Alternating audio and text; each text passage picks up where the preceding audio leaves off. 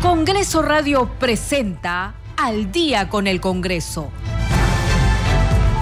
Una síntesis informativa del trabajo legislativo, de representación y de fiscalización del Parlamento Nacional. Una producción de la Oficina de Comunicaciones del Congreso de la República. ¿Cómo están? Bienvenidos al programa Al Día con el Congreso. Les saluda Gina Díaz. Estas son las principales noticias del Parlamento Nacional.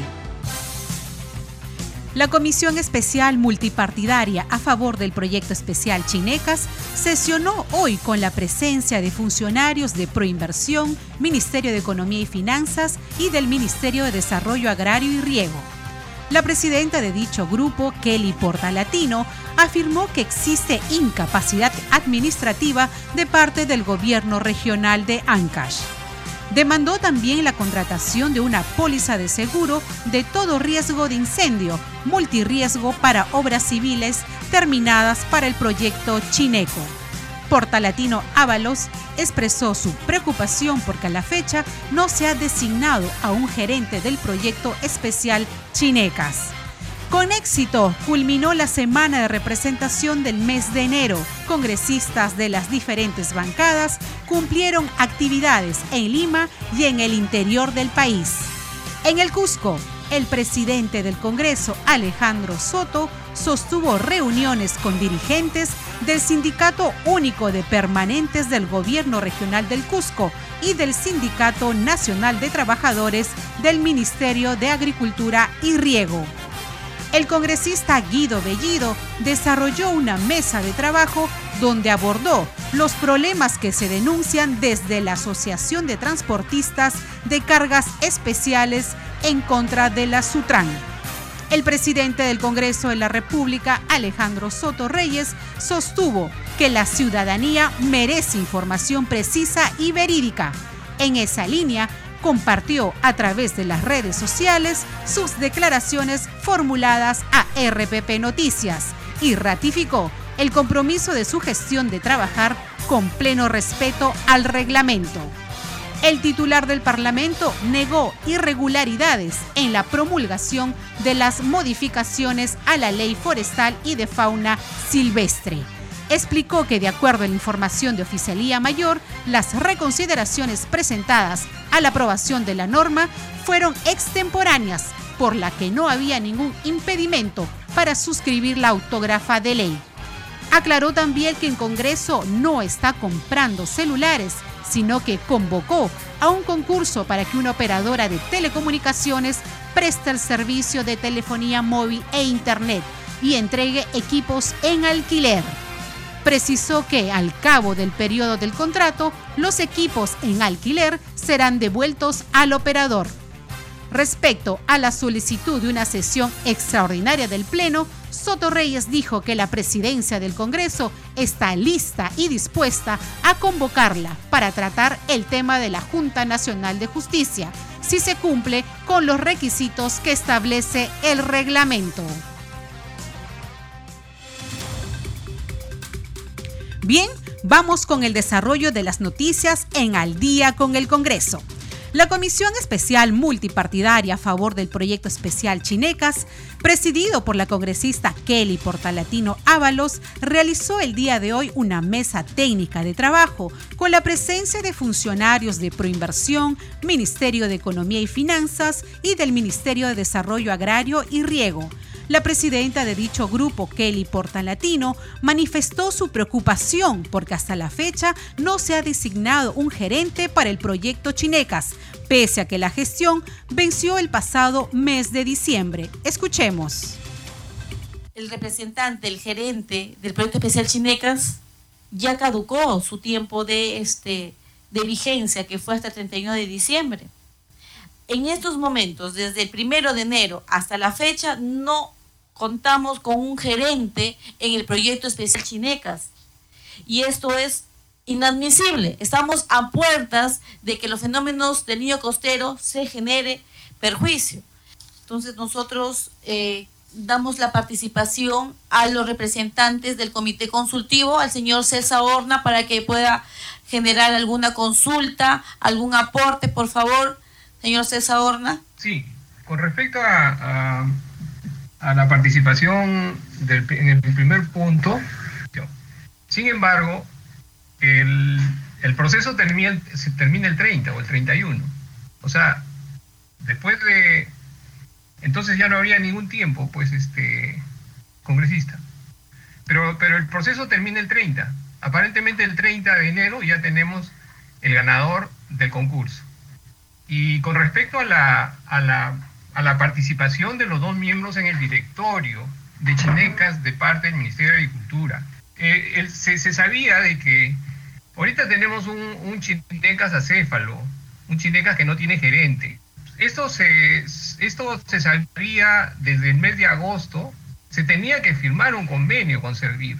Sin embargo, no se ha firmado el convenio y ahora estamos con, la, nuevamente con la dificultad de volver a nombrar un gerente encargado, un gerente encargado en Chinecas.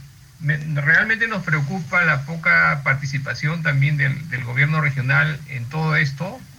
Yo pensé realmente que esto, esto iba a servir para que el, gobernador regional, que es, es el responsable prácticamente de todo esto.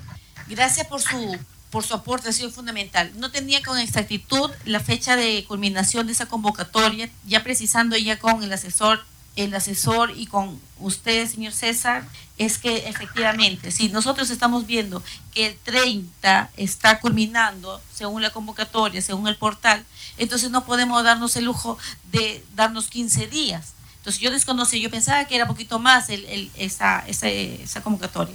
En ello, eh, nos comprometemos el día de hoy cursar, señores asesores, los documentos solicitando la reunión para el jueves con la participación en la sede de Midagri para que la señora ministra no pueda despachar todas otras actividades y esas cosas, y el señor gobernador regional para que pueda acudir. Veremos también la predisposición del señor gobernador.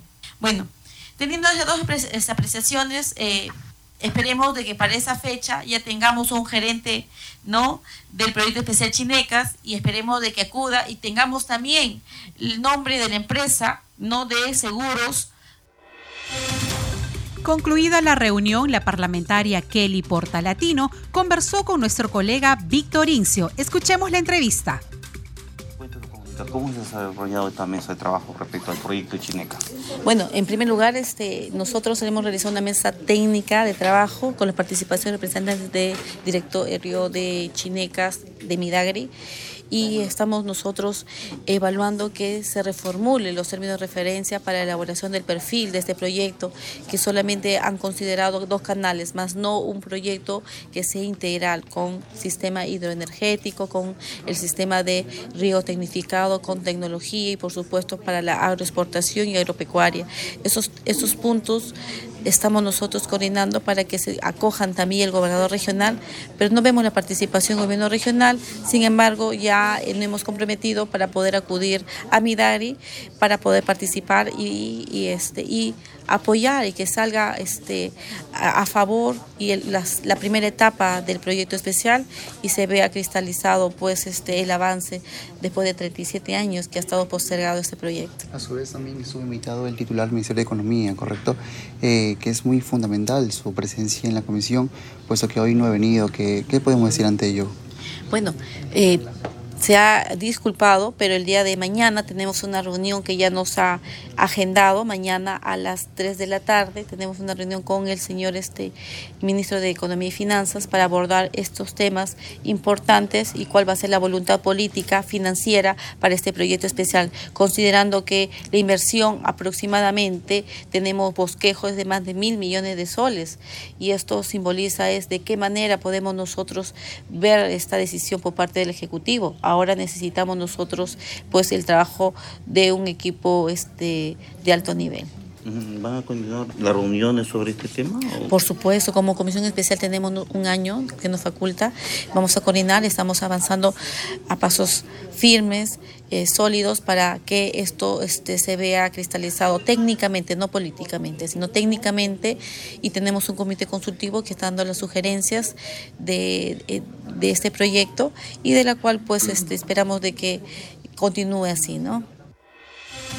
Por otra parte, en entrevista para la multiplataforma del Congreso de la República, la legisladora Elizabeth Mendina Minaya explicó el objetivo de la modificación de la ley forestal y de fauna silvestre y la aprobación de disposiciones orientadas a promover la zonificación forestal. Escuchemos. Para ver sobre el y analizar sobre esta iniciativa en la cual es usted autora de la modificación de la ley forestal y de fauna silvestre. Queremos saber específicamente cuál es el objetivo principal. El objetivo principal es que la certificación eh, que está plasmado en el artículo este, 29 y 33 lo va a hacer el MINAGRI. Se les ha quitado ese poder al MINAM. Hoy hemos visto que en realidad que el MINAM recoge otros intereses que no es, no es justamente el cuidado del medio ambiente, ¿no? Eh, vemos con el derrame de petróleo que se dio justamente aquí cerca nada más, ¿no? Eh, Ventanilla. No hemos visto ninguna opinión de ninguna ONG que por lo menos haya hecho su trabajo, ¿no? De cuidar el medio ambiente han perjudicado a miles de, pescadores. Y así tengo muchas observaciones que tengo que hacer frente a estos señores que hoy están en contra de, este, de esta ley, ¿no? Una ley que en realidad, la 31973, quiero esclarecer esto, ¿no? La titulación a aquellos señores posicionarios que están por más de 30, 40 años este, en diferentes este, eh, asentamientos este, de centros poblados, de caseríos, inclusive de comunidades nativas que solamente tienen posición. Y lo, y lo más preocupante es que han concesionado justamente a empresas forestales por encima de las comunidades. Ahí, ¿cómo no han reclamado? ¿Cómo no han dicho? Vemos que ahí no están llegando el, apoyo, ¿no? Porque hemos visitado diferentes comunidades nativas donde que vemos los niños con sus pelos rojitos, los niños con su barriguita hinchada, ¿no? Con una tasa de desnutrición no, les, no se han preocupado por ellos, más a lo contrario, estos señores subsisten de la agricultura porque se mueve la economía acá dentro de este proyecto de ley que va a beneficiar más que todo a los que son este, cafetaleros, cacahualeros, a los este, también que tienen eh, plátanos, piña, diferentes derivados que produce en nuestra selva ¿no? este, amazónica. O sea, eso quiere decir que en el caso que Anteriormente CERFOR era la encargada de ver el tema de titulación. Ahora, con ese proyecto, la modificación, lo que va a hacer es que quien se va a encargar es el Ministerio de Agricultura y de Riego para aquellos, de para aquellos pobladores o comunidades nativas puedan eh, lograr la titulación y puedan tener esos servicios básicos, más atención por parte del Estado? Así es, porque mira, el Estado desde el año 2002, cuando han sido zonificados vía satelitalmente, el Estado ya no invierte en esos lugares donde que anteriormente había inversión, ¿no? Había inversión de que había postas médicas, colegios, carreteras, puentes, todo eso, ¿no? Hay ya eh, eh, caseríos, hay centros poblados que existe que existe población, pero sin embargo ha sido considerado BPP. ¿Qué hacemos con esas personas? ¿Qué le decimos a esas personas? Tenemos que seguir rezagándoles su derecho a una vivienda, su derecho a tener eh, un título de propiedad de sus parcelas. ¿Le podemos negar a ellos? Esa es mi observación. ¿Qué hacemos? todos los anteriores gobiernos que han pasado nunca han querido tocar esa problemática, pero hoy nos hemos puesto justamente empáticos con todos los agricultores que son a nivel nacional, más de medio millón de agricultores que mueven también la economía del país y merecen una mejor calidad de vida. Este proyecto está basado justamente en esa realidad. En otras noticias, respecto a la contratación del servicio de telefonía móvil e Internet para el servicio parlamentario, el presidente del Congreso, Alejandro Soto Reyes, aclaró que este poder del Estado está convocando a un concurso para que una operadora de telecomunicaciones pueda prestar el servicio y entregue equipos en alquiler por un tiempo establecido. Escuchemos el informe declaraciones a un medio radial, el presidente del Parlamento, Alejandro Soto Reyes, aclaró que el Congreso de la República está convocando a un concurso para que una operadora de telecomunicaciones pueda prestar servicio de telefonía móvil e Internet y que los equipos serán entregados en alquiler por un tiempo establecido. Fue enfático en señalar que al cabo de ese periodo de contrato los equipos serán devueltos al operador los equipos que se van a supuestamente comprar son entregados en alquiler por un tiempo establecido en el contrato, al cabo del cual son devueltos al operador, en razón de que ha vencido el contrato con Telefónica del Perú. En otro momento, el titular del Parlamento indicó que, de acuerdo a información alcanzada por el oficial mayor del Congreso, fueron extemporáneas las reconsideraciones presentadas a la autógrafa de la ley que modifica la ley forestal y la fauna silvestre y a disposiciones complementarias orientadas a promover la zonificación forestal. Por tanto, dijo que no había ningún impedimento para que pueda suscribir la autógrafa de ley.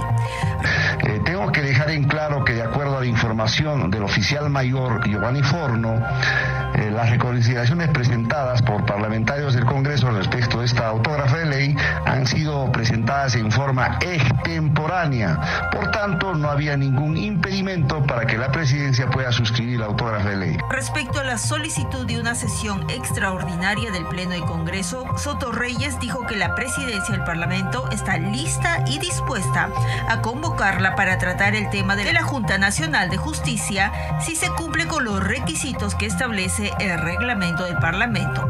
Cabe indicar que la moción necesita 78 firmas, por tanto, el presidente del Congreso dijo que una vez que se cumpla ese requisito, se dará cumplimiento a lo que establece el reglamento del Parlamento Nacional. El primer vicepresidente del Congreso de la República, Arturo Alegría, clausuró el Parlamento Universitario dirigido a estudiantes de la Universidad Nacional Federico Villarreal y organizado por la Oficina de Participación Ciudadana del Poder Legislativo. A través del programa Parlamento Universitario, más de 300 estudiantes de las facultades de Derecho y Ciencias Sociales participaron en los talleres de elaboración de proyectos de ley, procedimiento parlamentario y conociendo la Constitución.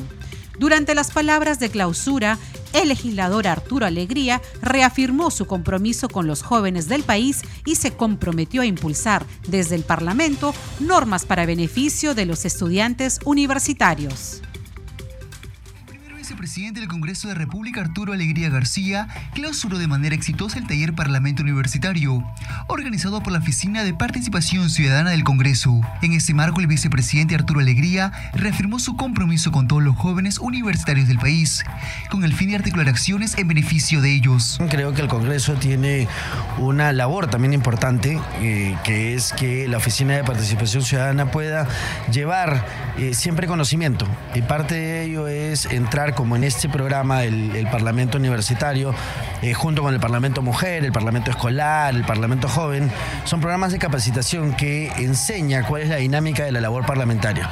Eso es sumamente importante para que la ciudadanía también conozca cuál y cómo es que trabajan sus representantes ante el Congreso de la República.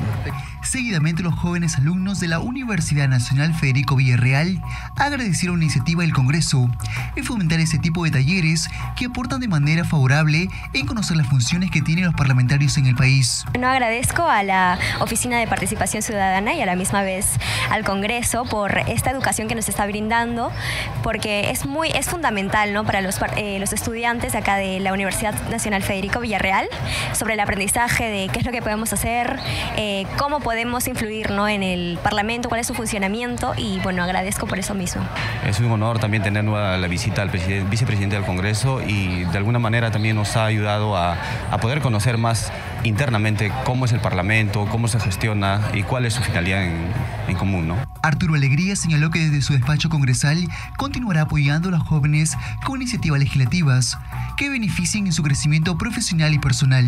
Pero también existe ya un compromiso con la Universidad Villarreal de poder atender la necesidad de los jóvenes si es que ellos requieren hacer una capacitación adicional o un taller adicional con todo gusto desde la oficina y eso lo vamos a replicar no solamente en las universidades, sino como ya hemos hablado, en los colegios, en, los, eh, en las asociaciones que quieren o que intentan participar en política. Siempre es importante desarrollar este tipo de actividades. También el decano de Ciencias Políticas, Carlos Nava, agradeció al Congreso por este evento que deja muchas enseñanzas a sus estudiantes. Nosotros tenemos una escuela de ciencia política que justamente se proyecta a que estos estudiantes sigan los pasos de los parlamentarios. Actualmente tenemos bastante alumnado y están a la expectativa de las funciones que realiza el Congreso. Cabe mencionar que fueron más de 300 jóvenes de la Universidad Nacional Federico Villarreal quienes recibieron un certificado por participar de este magno evento y se espera la visita de ellos para que continúen conociendo las funciones del Congreso de la República. Usted está escuchando Al día con el Congreso. Con éxito culminó la semana de representación del mes de enero.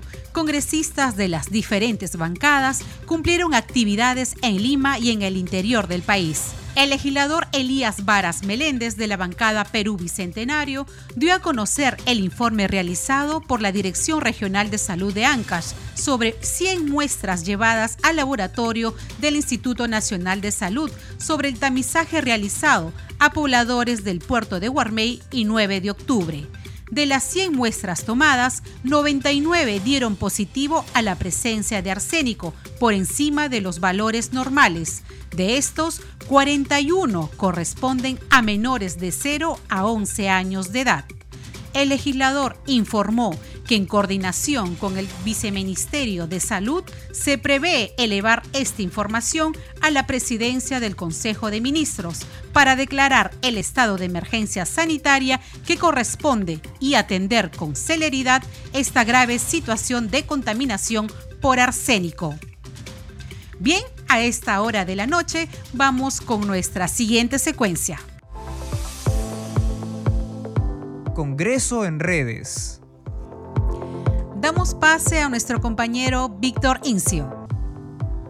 Buenas noches, Gina. Vamos a empezar con tuit del Congreso del Perú, quien informa que el presidente del Congreso, Alejandro Soto Reyes, sostuvo que la ciudadanía merece información precisa y verídica. Así lo dio a conocer en sus redes sociales, donde compartió las declaraciones brindadas a un medio local. Y otro tuit de la cuenta oficial informa que las comisiones parlamentarias realizarán sesiones ordinarias y extraordinarias con la finalidad de continuar con el análisis de propuestas que se traduzcan en beneficio para la ciudadanía. Y una publicación de la presidencia de la Comisión de Pueblos Andinos, Amazónicos, Afroperuano, Ambiente y Ecología publica que a dos años del derrame de Rexol, hoy publicamos el informe de fiscalización el texto es producto de las tres sesiones que se desarrollaron, en la que acudieron funcionarios del gobierno, representantes de organizaciones de afectados y la empresa. Seguiremos fiscalizando y exigiendo la implementación de planes de rehabilitación y que los derechos de la población afectada no sea vulnerada. Y la legisladora Gladys Echaí se informa que con el propósito de mejorar nuestro sistema judicial, he presentado el proyecto de ley de reforma constitucional del sistema de justicia, cuyo propósito es que tanto jueces y fiscales deben ser nombrados por orden de méritos. Estas son algunas de las publicaciones en redes Gina. Retomamos con usted en estudio. Gracias, Víctor Incio. Continuamos con el desarrollo de las noticias. La congresista María del Carmen Alba Prieto, en ceremonia especial, reconoció a mujeres emprendedoras y empresarias de Lima Metropolitana. En su discurso, Alba Prieto resaltó el esfuerzo y las iniciativas empresariales que surgieron en tiempos de pandemia, que han permitido mantener la dinámica de la economía de nuestro país. La congresista María del Carmen Alba Prieto resaltó el rol de las mujeres emprendedoras y empresarias como un ejemplo de perseverancia. Porque sí considero que son un grupo selecto de mujeres que representan la síntesis de la peruanidad. Porque en cada caso y en cada emprendimiento hay una historia de ustedes detrás, una historia de éxito. Por eso reconocerlas y condecorarlas es revalorar el aporte que ustedes hacen todos los días como mujeres. Más allá del rubro en el que destacan, miramos en ustedes el ejemplo, la constancia y la perseverancia para sacar un proyecto adelante y poder contribuir a nuestra sociedad y a su desarrollo. La ministra de la Mujer, Nancy Tolentino, destacó la importancia de que las mujeres tengan autonomía económica. Nosotros el año pasado hemos creado una dirección general para promover la autonomía económica de las mujeres, porque nuestro trabajo de empoderamiento de la mujer, de reconocimiento de nuestros derechos, de saber que valemos, de saber que tenemos derecho, no va a seguir avanzando si no tenemos independencia, autonomía económica. A su turno, Carla Ruiz de Castilla, presidenta de la Red de Lima Metropolitana de Mujeres Emprendedoras y Empresarias, pidió el apoyo del gobierno en el cuidado de los menores de edad mientras sus madres se desarrollan en el campo laboral que necesitamos el apoyo de nuestras autoridades. Antes se llamaba el Guaguaguasi, Cuna Más. Necesitamos un programa para poder estar seguras de que nuestros pequeños están seguros en un cuidado que pueda hacer que incluso puedan tener educación y nosotras podamos tener igualdad de oportunidades para poder formarnos y poder trabajar. La emprendedora Ethel Valenzuela Caldas invitó a las mujeres a realizar sus sueños con perseverancia. Yo les invito a que un, sueño que ustedes tengan, una idea, lo concreten. Y eso solo se logra con perseverancia.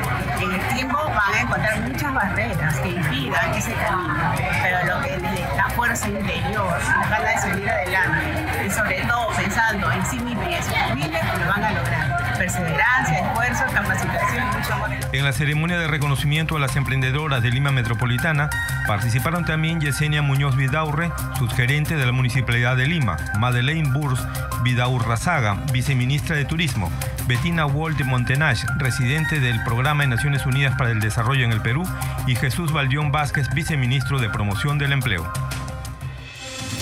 Desde la Oficina de Comunicaciones e Imagen Institucional del Congreso de la República, presentamos las leyes dadas por el Parlamento en nuestro programa Leyes para ti.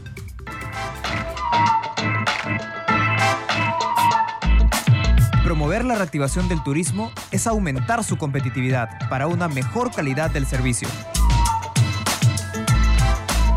Inscríbete ya en el Directorio Nacional de Prestadores de Servicios Turísticos Calificados para poder acceder a esta ley.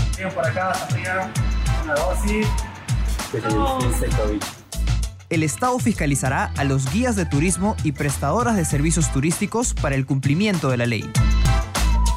El Perú sale adelante con la reactivación turística. Por eso, el Congreso hace leyes para ti.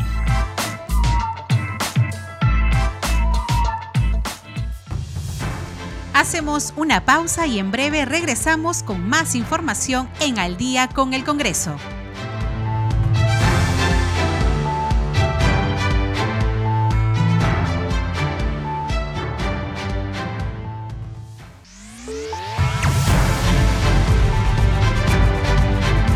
Continuamos en Al día con el Congreso.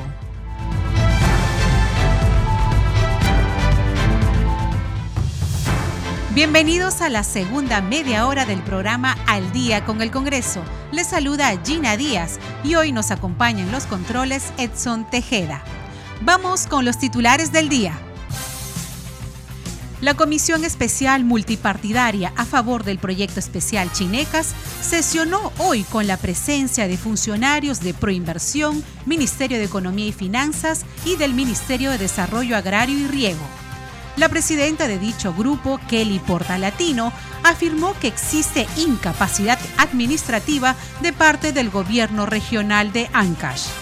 Demandó también la contratación de una póliza de seguro de todo riesgo de incendio, multirriesgo para obras civiles terminadas para el proyecto Chineco. Portalatino Ábalos expresó su preocupación porque a la fecha no se ha designado a un gerente del proyecto especial Chinecas. Con éxito culminó la semana de representación del mes de enero. Congresistas de las diferentes bancadas cumplieron actividades en Lima y en el interior del país. En el Cusco, el presidente del Congreso, Alejandro Soto, sostuvo reuniones con dirigentes del Sindicato Único de Permanentes del Gobierno Regional del Cusco y del Sindicato Nacional de Trabajadores del Ministerio de Agricultura y Riego. El congresista Guido Bellido desarrolló una mesa de trabajo donde abordó los problemas que se denuncian desde la Asociación de Transportistas de Cargas Especiales en contra de la Sutran. El presidente del Congreso de la República, Alejandro Soto Reyes, sostuvo que la ciudadanía merece información precisa y verídica. En esa línea, compartió a través de las redes sociales sus declaraciones formuladas a RPP Noticias y ratificó el compromiso de su gestión de trabajar con pleno respeto al reglamento. El titular del Parlamento negó irregularidades en la promulgación de las modificaciones a la ley forestal y de fauna silvestre. Explicó que de acuerdo a la información de Oficialía Mayor, las reconsideraciones presentadas a la aprobación de la norma fueron extemporáneas, por la que no había ningún impedimento para suscribir la autógrafa de ley. Aclaró también que el Congreso no está comprando celulares, sino que convocó a un concurso para que una operadora de telecomunicaciones preste el servicio de telefonía móvil e Internet y entregue equipos en alquiler. Precisó que al cabo del periodo del contrato, los equipos en alquiler serán devueltos al operador. Respecto a la solicitud de una sesión extraordinaria del Pleno, Soto Reyes dijo que la presidencia del Congreso está lista y dispuesta a convocarla para tratar el tema de la Junta Nacional de Justicia, si se cumple con los requisitos que establece el reglamento. Bien, vamos con el desarrollo de las noticias en esta segunda media hora. La congresista Margot Palacios Guamán realizó el evento denominado Informe Final del derrame de petróleo Repsol, impactos, consecuencias y responsabilidades en el auditorio Alberto Andrade Carmona del Parlamento. La presidenta de la comisión investigadora manifestó que es la primera vez que se investiga la empresa Repsol.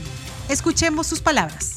Nunca antes se había investigado a una transnacional como fue Repsol. Repsol el año 2011 y 2013 también derramó petróleos en el mar de Ventanilla y nadie dijo nada. Ni el Congreso ni el Ejecutivo de esos entonces años dijeron o alzaron la voz. Dejaron que nuestro mar de Grau, nuestro mar de Ventanilla, se contamine. El 2022, el 15 de enero, cuando conocimos sobre esta situación en el cual hablaba de un derrame de grandes proporciones. Estamos hablando de 12 mil barriles de petróleo, hermanos y hermanas, y que obviamente no solo ha afectado al litoral peruano, sino también a todo el litoral del mundo, porque nuestras aguas transcurren, en este caso, hacia otros océanos también. Una vez que el Congreso de la República nos diera la facultad de comisión investigadora, a través también, en este caso, de la moción del orden del día, la 1868, que nos daba como comisión investigadora la facultad para investigar las acciones de los funcionarios públicos y privados que ocasionaron el derrame de petróleo de la empresa multinacional Repsol IPF SA en el distrito de Ventanilla y sus consecuencias en el medio ambiente. Iniciamos, y como reitero, nunca antes se le había investigado a esta empresa transnacional. Continuaba imperando en su impunidad y ciertamente hasta el día de hoy sigue haciendo sus cargas y descargas de hidrocarburos de manera impune, sin la sanción del propio Estado, un Estado totalmente precarizado porque no tiene una legislación que pueda sancionar drásticamente aquellas empresas que causen daños ambientales de grandes proporciones como lo que se ha visto y ocasionado en este caso eh, la empresa de Repsol. A esta hora de la noche presentamos el balance del trabajo que ha realizado la Comisión de Constitución y Reglamento del Congreso de la República. Escuchemos el informe.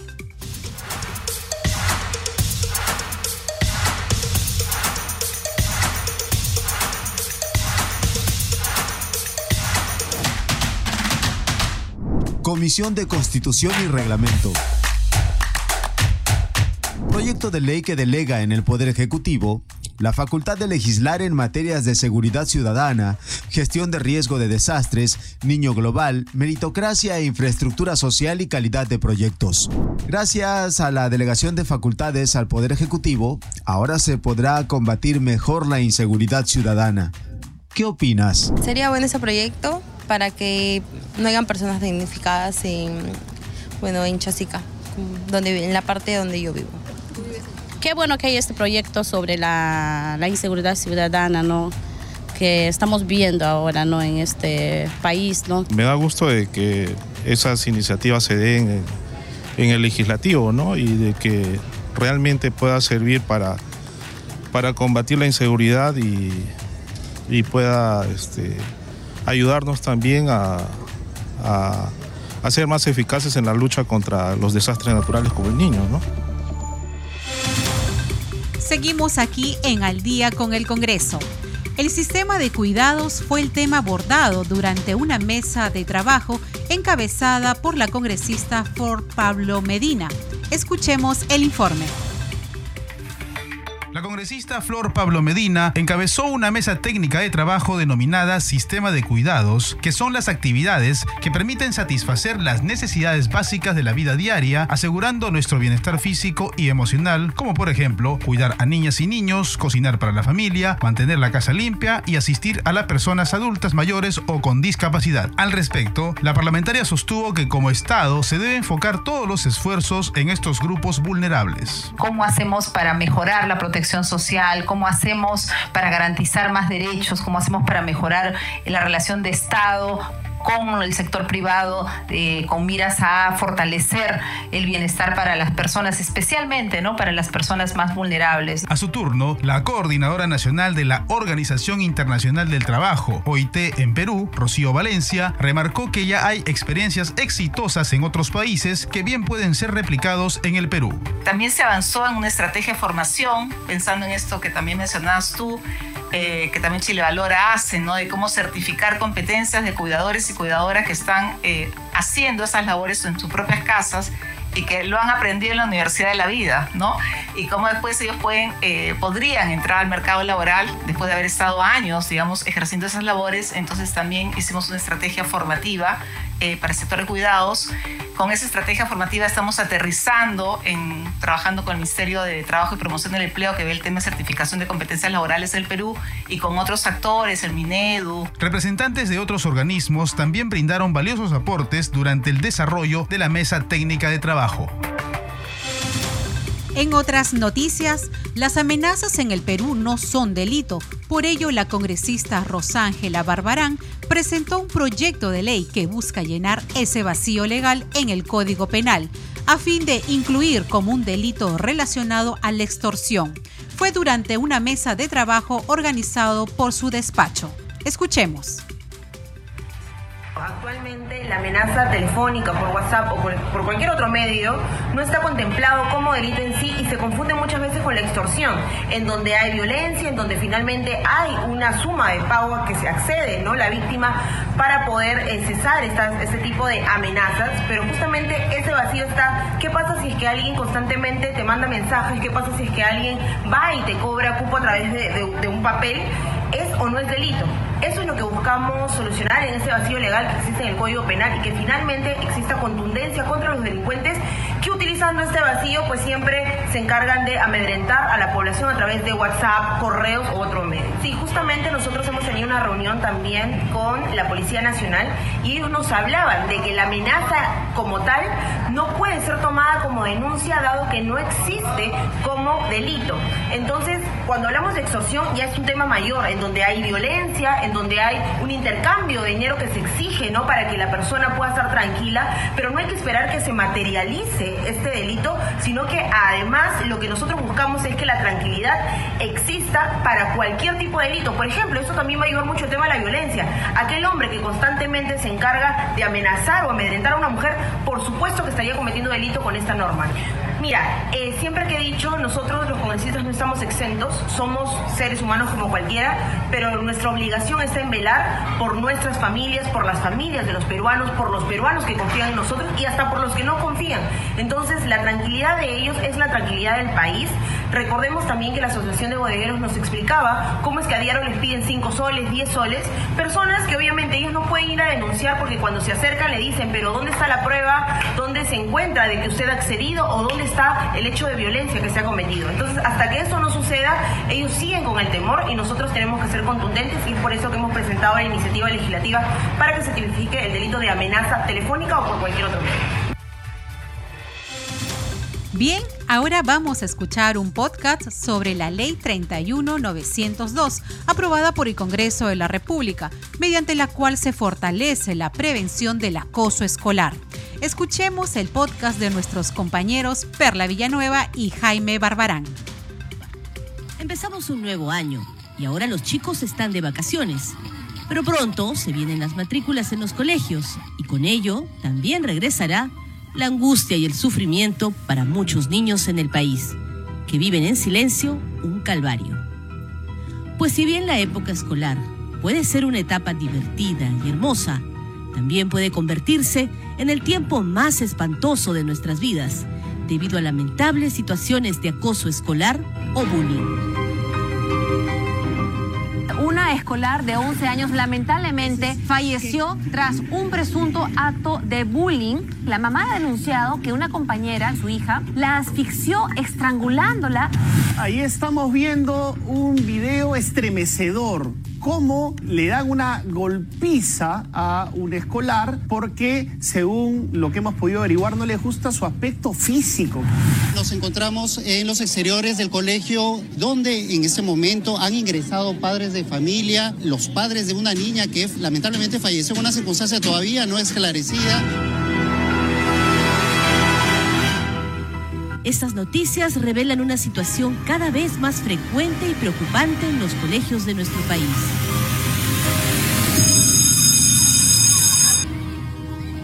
¡Dame eso! ¡Oye!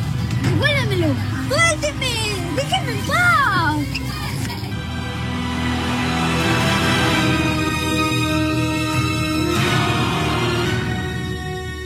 Desde el 2013 a noviembre del 2023, en el Perú se han reportado 71.216 casos de violencia escolar, según el portal CICB del Ministerio de Educación. Los casos registrados corresponden a violencia física, psicológica y sexual. Ante este difícil escenario y para salvaguardar la salud mental y el bienestar emocional de niños y jóvenes en los colegios del país, el Congreso aprobó la ley número 31.902, que fortalece la prevención del acoso escolar por una convivencia escolar sin violencia, con la designación progresiva de un psicólogo en cada colegio del Perú. Así lo ha explicado la congresista Noelia Herrera, como autora de esta ley.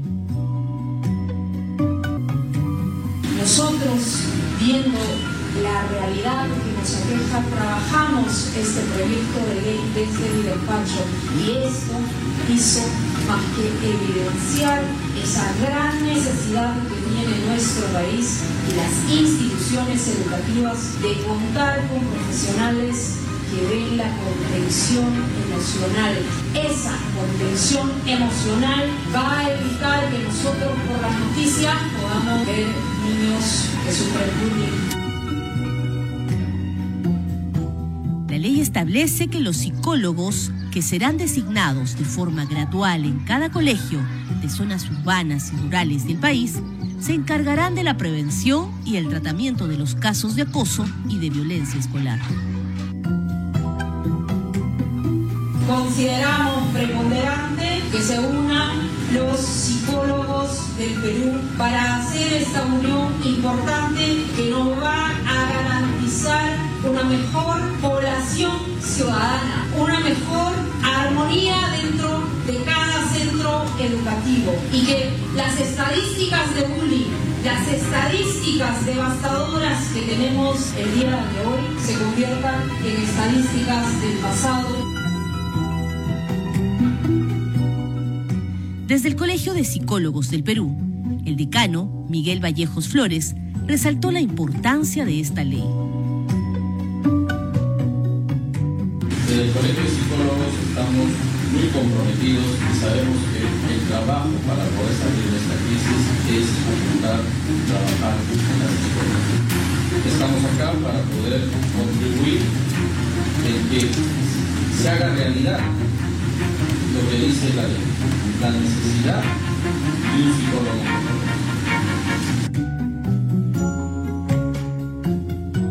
La ley 31.902, que fortalece la prevención del acoso escolar, regula también, respetando el derecho a la intimidad de las personas, el uso de cámaras de videovigilancia para prevenir las situaciones de violencia en los colegios. Su uso está supeditado a previa coordinación con las autoridades de las instituciones educativas y padres de familia.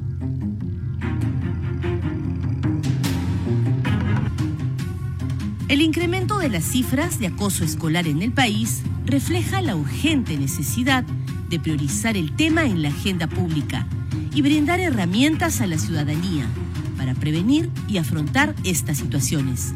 Desde el Congreso se ha aprobado esta ley y existe el compromiso de seguir legislando de forma efectiva sobre esta problemática que puede tocarnos en cualquier momento. Enseguida presentamos la secuencia Mociones de Saludo a cargo de nuestro compañero Edgar Gamarra.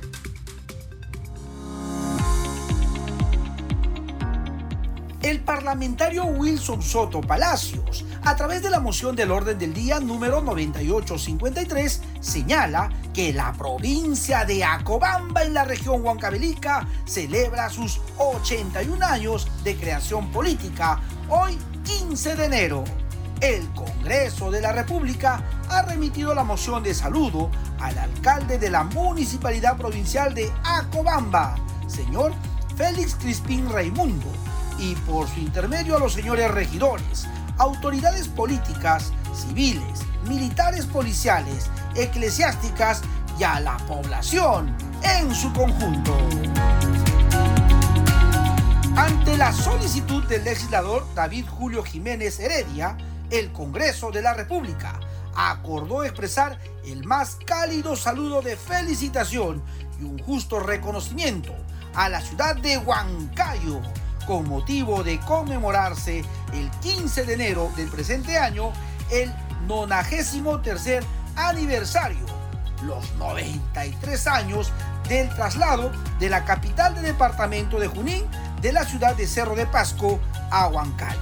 La presente moción fue enviada al señor Denis Cuba Rivera, alcalde de la provincia de Huancayo, y por su intermedio saludar al cuerpo de regidores, autoridades políticas, religiosas, civiles, militares, sociedad civil, organizaciones de base y la población en general de Huancayo, tierra llena de historia, cultura y tradiciones.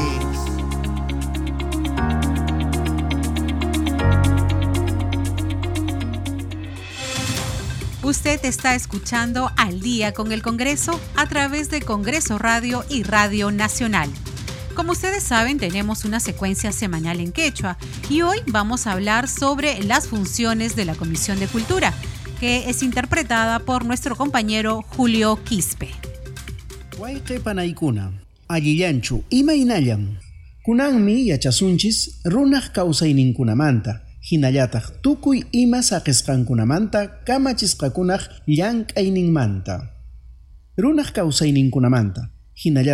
tukuy ima saqisqankunamanta kamachisqakunaqa kamachiykamaq hatun wasipi sumaq kamachisqan kanku.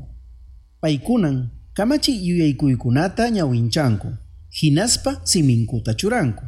Llank'ayninkuman hina, tukuy ima tapukuykunatapas kutichinku. Mama suyupi hatun wasikunaq llank'aynintapas qatipallankutaqmi. Runaq kawsayninkunamanta llank'ayniyuqkunata. Chaymi munachi, hark'achi, amachay, willachi, hinallataq kawsaykunata suma sumaqta chaninchay, kamayuqkunaq sumaq ruwayninkunata, Yuyay sapakunaq hamut aywan, qillqasqankunata, kamachiwan qatipanku. Chaymantapas, ahwiriykunan sinchi chanincharisqa, waqaychaynin, amachaynin, chanin chariynin, sumaqwan apaykachayninkuna, imayna ñawpa kaqninkuna, simin, rimaynin, yachaynin, ruwaynin, unanchankuna, mama suyupa manallamina qhapaq kaqninkuna. Kaykunan llapallan suyu hina rikch'ayninchista qhawaykachiwanchis. Vamos con el resumen de las noticias. La Comisión Especial Multipartidaria a favor del proyecto especial Chinecas sesionó hoy con la presencia de funcionarios de Proinversión, Ministerio de Economía y Finanzas y del Ministerio de Desarrollo Agrario y Riego. La presidenta de dicho grupo, Kelly Portalatino, afirmó que existe incapacidad administrativa de parte del gobierno regional de Ancash. Demandó también la contratación de una póliza de seguro de todo riesgo de incendio, multirriesgo para obras civiles terminadas para el proyecto Chineco. Portalatino Ábalos expresó su preocupación porque a la fecha no se ha designado a un gerente del proyecto especial Chinecas. Con éxito culminó la semana de representación del mes de enero. Congresistas de las diferentes bancadas cumplieron actividades en Lima y en el interior del país. En el Cusco, el presidente del Congreso, Alejandro Soto, sostuvo reuniones con dirigentes del Sindicato Único de Permanentes del Gobierno Regional del Cusco y del Sindicato Nacional de Trabajadores del Ministerio de Agricultura y Riego el congresista Guido Bellido desarrolló una mesa de trabajo donde abordó los problemas que se denuncian desde la Asociación de Transportistas de Cargas Especiales en contra de la Sutran. El presidente del Congreso de la República, Alejandro Soto Reyes, sostuvo que la ciudadanía merece información precisa y verídica.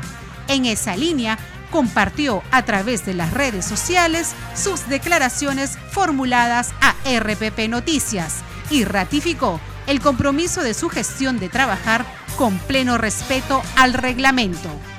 El titular del Parlamento negó irregularidades en la promulgación de las modificaciones a la ley forestal y de fauna silvestre explicó que de acuerdo a la información de Oficialía Mayor, las reconsideraciones presentadas a la aprobación de la norma fueron extemporáneas, por la que no había ningún impedimento para suscribir la autógrafa de ley. Aclaró también que el Congreso no está comprando celulares, sino que convocó a un concurso para que una operadora de telecomunicaciones preste el servicio de telefonía móvil e Internet y entregue equipos en alquiler precisó que al cabo del periodo del contrato, los equipos en alquiler serán devueltos al operador. Respecto a la solicitud de una sesión extraordinaria del Pleno, Soto Reyes dijo que la presidencia del Congreso está lista y dispuesta a convocarla para tratar el tema de la Junta Nacional de Justicia, si se cumple con los requisitos que establece el reglamento. A nombre del equipo de Congreso Radio le agradecemos por acompañarnos en esta edición. Estuvo en los controles Edson Tejeda y en la conducción Gina Díaz. Nos reencontramos mañana a las 10 de la noche.